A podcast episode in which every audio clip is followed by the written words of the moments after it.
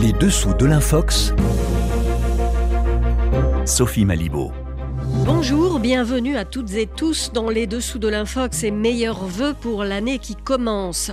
Pour cette première émission de 2024, qui sera une année émaillée de nombreuses élections, nous nous intéressons aujourd'hui à la campagne en cours à Taïwan. Le 13 janvier prochain, les électeurs taïwanais se rendront aux urnes.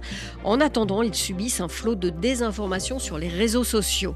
Notre invitée est Valérie Niquet, auteure de Taïwan face à la Chine. Avec elle, nous évoquerons les moyens mis en œuvre par Pékin pour peser sur l'issue du scrutin. Dans sa chronique, Judith Gueng du service en chinois de RFI euh, vient ensuite nous présenter quelques exemples d'infox et autres manipulations ayant marqué les mois précédant le vote.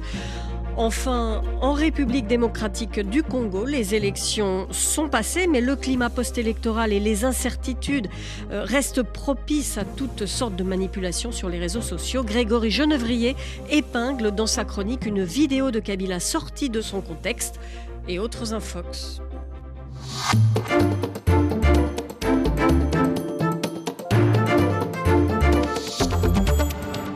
Valérie Niquet, bonjour. Bonjour.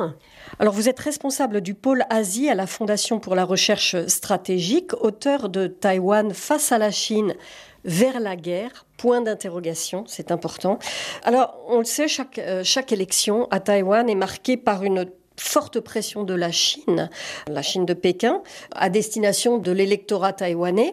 Alors cette année, le scrutin 2024, euh, euh, qui va donc avoir lieu le 13 janvier prochain, est-ce que vous diriez que la pression s'est encore accrue par rapport au précédent scrutin? Alors en fait, oui, c'est une habitude de la... Ça a longtemps été l'habitude de la part de Pékin de tenter de faire peur, d'inquiéter l'opinion publique à Taïwan, mais aussi aux États-Unis, pour que cette opinion publique choisisse un parti que Pékin considère comme plus favorable à ses intérêts, c'est-à-dire à une éventuelle acceptation de euh, l'unification euh, de la Chine euh, avec Taïwan. Donc le parti du Kuomintang qui est plutôt favorable au test de Pékin. Et cette année, les pressions ont à la fois, évidemment, n'ont pas diminué depuis plusieurs années. Il y a eu ces démonstrations de force et ces exercices militaires massifs lors de la visite de Nancy Pelosi et depuis, ça n'a pas cessé. Il y a en permanence des exercices autour de Taïwan il y a encore quelques jours, les Chinois ont survolé l'île avec deux ballons. Donc à chaque fois, il y a la volonté de montrer qu'ils sont bien là et que si on ne respecte pas leur volonté, les risques sont grands. Ceci dit, il me semble que par rapport à il y a quelques années, la rhétorique est peut-être un tout petit peu moins présente agressivement. Bien sûr, Pékin insiste toujours sur le fait que le DPP euh, n'est pas son choix, ça c'est certain, mais il attend peut-être avec un peu plus de discrétion parce que les élections précédentes ont démontré que plus la pression chinoise et plus l'agressivité de la Chine est grande et plus les chances de voir élire justement le parti indépendantiste sont grandes également. La Chine a besoin en fait de rassurer, ça n'est pas le cas pour le moment, mais si elle veut retrouver un certain crédit auprès de l'électorat euh, taïwanais, la pression très forte n'est pas ce qu'il y a de mieux finalement. Néanmoins, depuis quelques années, euh, on a tout de même repéré une, façon de faire, une façon de vouloir influer quand même beaucoup plus agressive, qui était moins de séduire l'électorat que de lui faire peur. Oui, c'est effectivement une position chinoise à deux niveaux. Un, manier un éventuel risque de guerre, c'est-à-dire que si le DPP est élu, eh bien, en refusant les avances de Pékin, euh, on se dirige vers une tension parce que, comme le dit euh, Xi Jinping régulièrement, la réunification, c'est le mot qu'il utilise, est inéluctable, tout en ne donnant jamais d'ailleurs de date précise pour une éventuelle euh, tentative d'invasion de Taïwan. La Chine n'en est pas capable aujourd'hui. Donc il y a à la fois cette menace de crise ou de guerre qui serait mauvaise évidemment pour l'économie taïwanaise. Et puis d'une manière plus globale pour l'économie taïwanaise, il faut bien voir que cette économie reste encore très dépendante de ses relations avec la Chine. Plus de 35% des exportations de Taïwan se font encore en direction du continent. Il y a à peu près 300 000 euh, entrepreneurs taïwanais qui sont toujours installés, entreprises taïwanaises, sur le continent. On a beaucoup parlé de Foxconn, un million d'employés sur le continent. Euh, ce sont les semi-conducteurs. Voilà, et ce sont euh, les Taïwanais, c'est un Taïwanais. Donc, euh, pour Pékin, essayer de faire pression en montrant qu'avec le DPP, eh les relations économiques euh, ne s'amélioreraient pas, c'est aussi peser sur un électorat qui voit son niveau de vie qui n'est pas toujours euh, en progression comme il pourrait l'espérer. Alors, les autorités taïwanaises, elles, elles ont réagi en dénonçant ces ingérences chinoises dans leur campagne. Et Pékin, en retour, estime que Taïwan exagère. Alors, est-ce qu'on peut, avec vous, on peut faire le point pour savoir si vous trouvez que les Taïwanais exagèrent la menace informationnelle chinoise ou pas? Alors je ne pense pas qu'ils exagèrent, elle est là. Euh, c'est des opérations d'influence, des opérations de propagande qui ont toujours existé avec, euh, avec la Chine, avec ce type de régime et surtout en direction euh, de Taïwan sous des formes diverses. il y a des dizaines d'années, c'était des mégaphones qui hurlaient des slogans de chaque côté du détroit dans les petites îles occupées par Taïwan face au continent et le continent ripostant par des tracts par exemple. Donc c'est quelque chose qui a toujours existé et qui évidemment aujourd'hui est plus insidieux, mais aussi peut-être plus dangereux auprès d'une partie de la population, puisque ça passe par les réseaux sociaux qui ont une grande influence à Taïwan, des fermes de trolls, comme on dit, qui tentent de répandre des fausses informations. Quand c'était euh, la présidente Tsai Ing-wen, c'était sur ses, ses, capacités réelles, son niveau euh, d'éducation, euh, les mensonges. Donc c'est quelque chose, ce sont des opérations de propagande et d'influence qui ont toujours existé, mais qui ont pris de l'importance avec les nouveaux moyens de communication et les réseaux sociaux. Ceci dit, Taïwan est parfaitement au fait de ces tentatives et très au point aussi pour ils ont tout un système pour tenter de débunker, de remettre en cause toutes ces fausses euh, informations assez efficaces. Et finalement, on a plutôt l'impression que ce type de propagande assez grossière n'influence ou ne séduit que ceux qui sont déjà séduits plus que de gagner euh, des nouvelles euh, audiences, notamment parmi les jeunes oui, parce que justement, j'allais le dire, l'électorat du DPP est plus jeune que l'électorat du KMT, du Kuomintang. Est-ce que euh, les campagnes qui, justement passent par les réseaux sociaux peuvent toucher cet électorat? Alors, auprès de la jeunesse, en tout cas, ce qui est certain, c'est qu'on l'a bien vu, alors notamment depuis la guerre en Ukraine, on a vu la mobilisation de la société civile et de la jeunesse qui est prête à défendre l'île. Il y a un sentiment euh, d'appartenance au fait d'être taïwanais qui, s'est considérablement renforcé euh, par rapport aux années précédentes. Et il faut avoir ce chiffre en tête. Seuls 5% de la population taïwanaise serait favorable à une réunification euh, avec le continent. La majorité majorité sont pour le statu quo, y compris d'ailleurs le DPP, euh, comme l'a déclaré il n'y a pas longtemps le ministre taïwanais des Affaires étrangères, avec l'idée que bien sûr ils ne vont pas déclarer l'indépendance pour ne pas provoquer Pékin, mais qu'ils se considèrent comme indépendants de fait et ce qu'ils souhaitent c'est le statu quo, c'est-à-dire pas de changement. La coexistence pacifique, c'est ça? Bah, Si elle peut être pacifique, c'est aussi bien, mais c'est vrai que Pékin a eu tendance à mettre en avant euh, une sorte de, volonté de reconquérir Taïwan avec Xi Jinping pour euh, achever le rêve chinois à l'horizon 2049. La question qu'on peut se poser, c'est qu'est-ce que sera la Chine elle-même en 2049 Parce que son économie ne va pas très bien.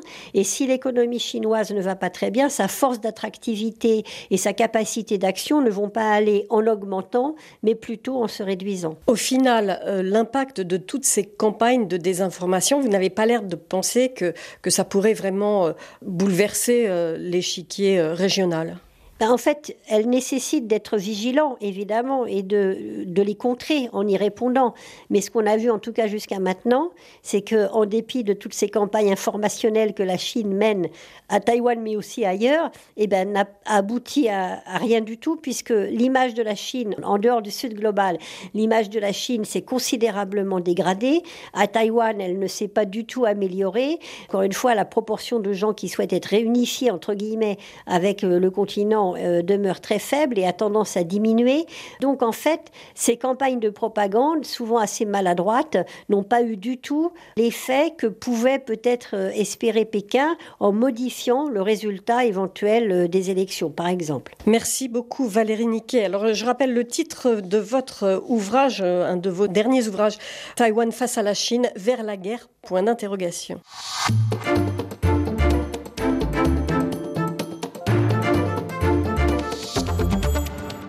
Nous accueillons à présent Judith Geng du service en chinois de RFI. Bonsoir Judith. Bonsoir Sophie.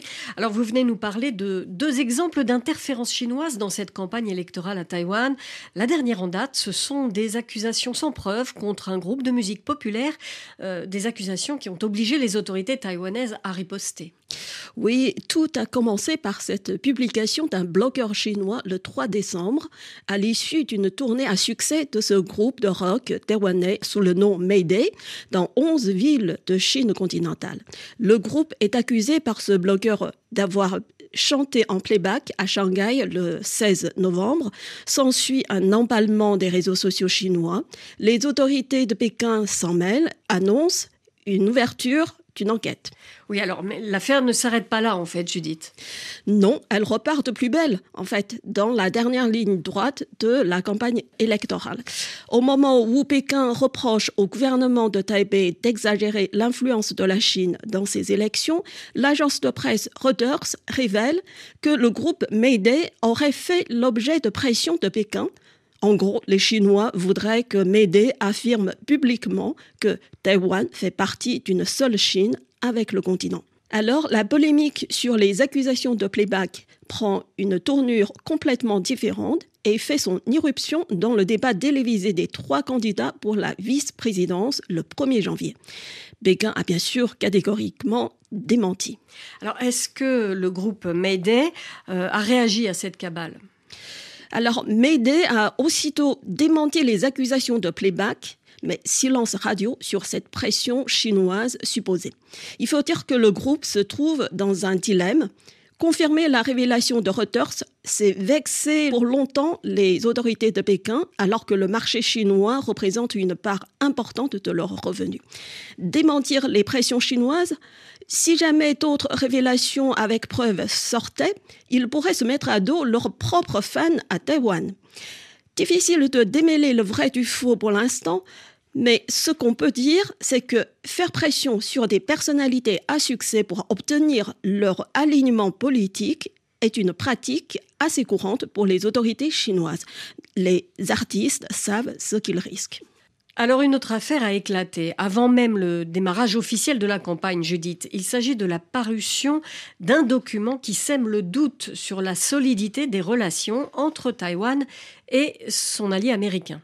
Oui, le 9 juillet 2023, un journal taïwanais, United Daily News, dont la position est jugée plutôt complaisante envers Pékin, révèle que Taïwan aurait envisagé à la demande des Américains l'installation d'un nouveau laboratoire P4 pour des recherches sur des armes biologiques. La révélation est arrivée le 9 juillet, donc à six mois des élections. Vous pouvez imaginer la vague ainsi soulevée dans l'opinion publique à Taïwan. Des chroniqueurs, des hommes ou femmes politiques pro-Pékin, chacun y va de son commentaire, malgré les multiples démentis du gouvernement. Certains affirment même que les Américains auraient tenté d'étudier les ATN des Taïwanais, qui sont proches de ceux des Chinois. La presse chinoise du continent relaye abondamment cette information sans fondement. La couverture médiatique décrit les Américains comme fauteurs de troubles qui sacrifient la sécurité des Taïwanais, tout ceci à cause de la politique pro-américaine de la présidente Tsai Ing-wen. Oui, donc des accusations euh, encore plus euh, sérieuses que celles vis-à-vis de Médée. Mais alors, cette polémique, on peut le dire, a un air de déjà-vu, Judith. Oui, on se rappelle que les autorités et la presse chinoise avaient largement relayé au printemps 2022 les mêmes accusations dans le contexte ukrainien. Les Russes affirmaient sans preuve l'existence de laboratoires d'armes biologiques financés par les États-Unis. Et en fait, que peut-on dire des éléments de preuves soi-disant mises en avant. Le journal qui a révélé cette affaire prétend détenir le procès verbal de cette réunion secrète. Le journal a publié en photo ces quatre pages de notes manuscrites, mais tous les responsables taïwanais concernés ont démenti en vrac l'existence de la réunion, encore moins celle d'un supposé nouveau labo P4. Les Américains aussi ont démenti ces allégations, mais le narratif a eu le temps de se répandre. Alors à part ces démentis officiels, quels sont les éléments qui permettent de mettre en doute la véracité de ce scénario? Plusieurs euh, plateformes de fact-checking ont révélé des détails qui laissent penser à la fabrication de toutes pièces du document. Le document ne remplit pas les caractéristiques habituelles des communications gouvernementales taïwanaises. Certaines formules ressemblent en tout point au langage du Parti communiste chinois. Les deux rives parlent bien sûr la même langue, mais de nombreuses différences existent et dans la formulation et dans les termes utilisés.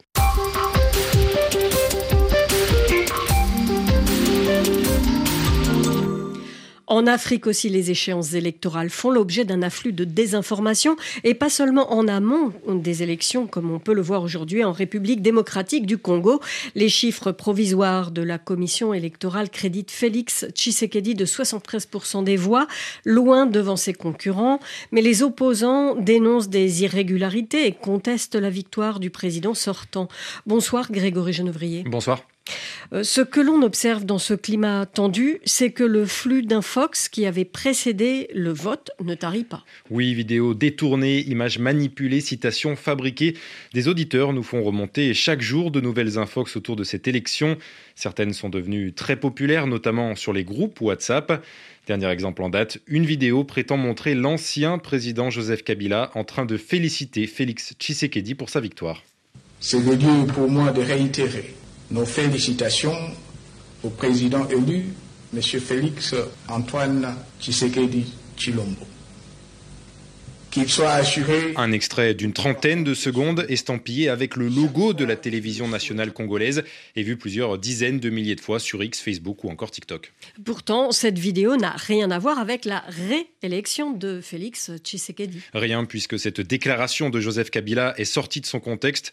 On le sait grâce à une recherche d'images inversées qui nous a permis de retrouver la vidéo originale publiée par l'agence France Presse il y a plus de 4 ans. L'ancien président adressait alors ses félicitations à Félix Tshisekedi pour son élection en 2019 et non pour sa victoire de dimanche dernier. Alors Joseph Kabila s'est-il exprimé sur cette réélection euh, de Félix Tshisekedi? Eh bien non, à l'heure où l'on se parle, Joseph Kabila n'a pas pris la parole concernant les résultats du vote. À l'inverse de son parti, le FCC, volontairement absent de toutes les listes électorales et qui a rejeté les résultats demandant la tenue d'un nouveau scrutin. Autre infox tenace sur les réseaux sociaux, les États-Unis auraient rejeté la victoire de Tshisekedi C'est ce qu'avancent de nombreux internautes, dont plusieurs journalistes congolais ces derniers jours. Selon eux, les États-Unis auraient refusé, je cite, de valider la réélection de Félix Tshisekedi suite à la violation de la loi électorale et la fraude planifiée et exécutée. Vérification faite, aucune communication de la part des autorités américaines ne va dans ce sens. Dans un communiqué, l'ambassade des États-Unis en RDC déclare prendre note des résultats provisoires. Pour l'heure, elle appelle les autorités à enquêter de manière équitable et transparente sur les préoccupations exprimées concernant le non-respect des procédures du code électoral et les allégations de fraude. Mais à aucun moment, elle ne rejette la réélection de Félix Tshisekedi. Et pour accréditer ce narratif, certains s'appuient même sur de fausses citations attribuées à tort à des médias réputés. Oui, et voici euh, un exemple. Selon le New York Times, les élections organisées en RDC sont les plus ridicules et les plus honteuses de l'histoire des démocraties raison pour laquelle Biden ne félicitera pas Tshisekedi. Voilà ce qu'affirme un tweet partagé plus d'une centaine de fois ces derniers jours sur X, anciennement Twitter. Mais là encore, c'est faux, nous n'avons retrouvé aucune trace d'une telle déclaration dans les colonnes du quotidien new-yorkais. Merci Grégory Genevrier. Alors on voit aussi circuler un extrait de journal télévisé de TV5 Monde qui date en fait des dernières élections de 2019 et n'a rien à voir avec la présente échéance. Il faut donc être très vigilant face à ce qui circule en ce moment sur les réseaux sociaux. Les dessous de l'Infox se terminent. Merci à nos invités et chroniqueurs ainsi qu'à Hélène Avril qui a réalisé cette émission. On se retrouve la semaine prochaine en attendant. Pour retrouver entretiens et chroniques avec les références et les liens publiés sur notre site, il vous suffit de taper Info Vérifère FI dans un moteur de recherche. Mais tout de suite, c'est Accent du Monde avec Philippe Le Caplin et ses invités.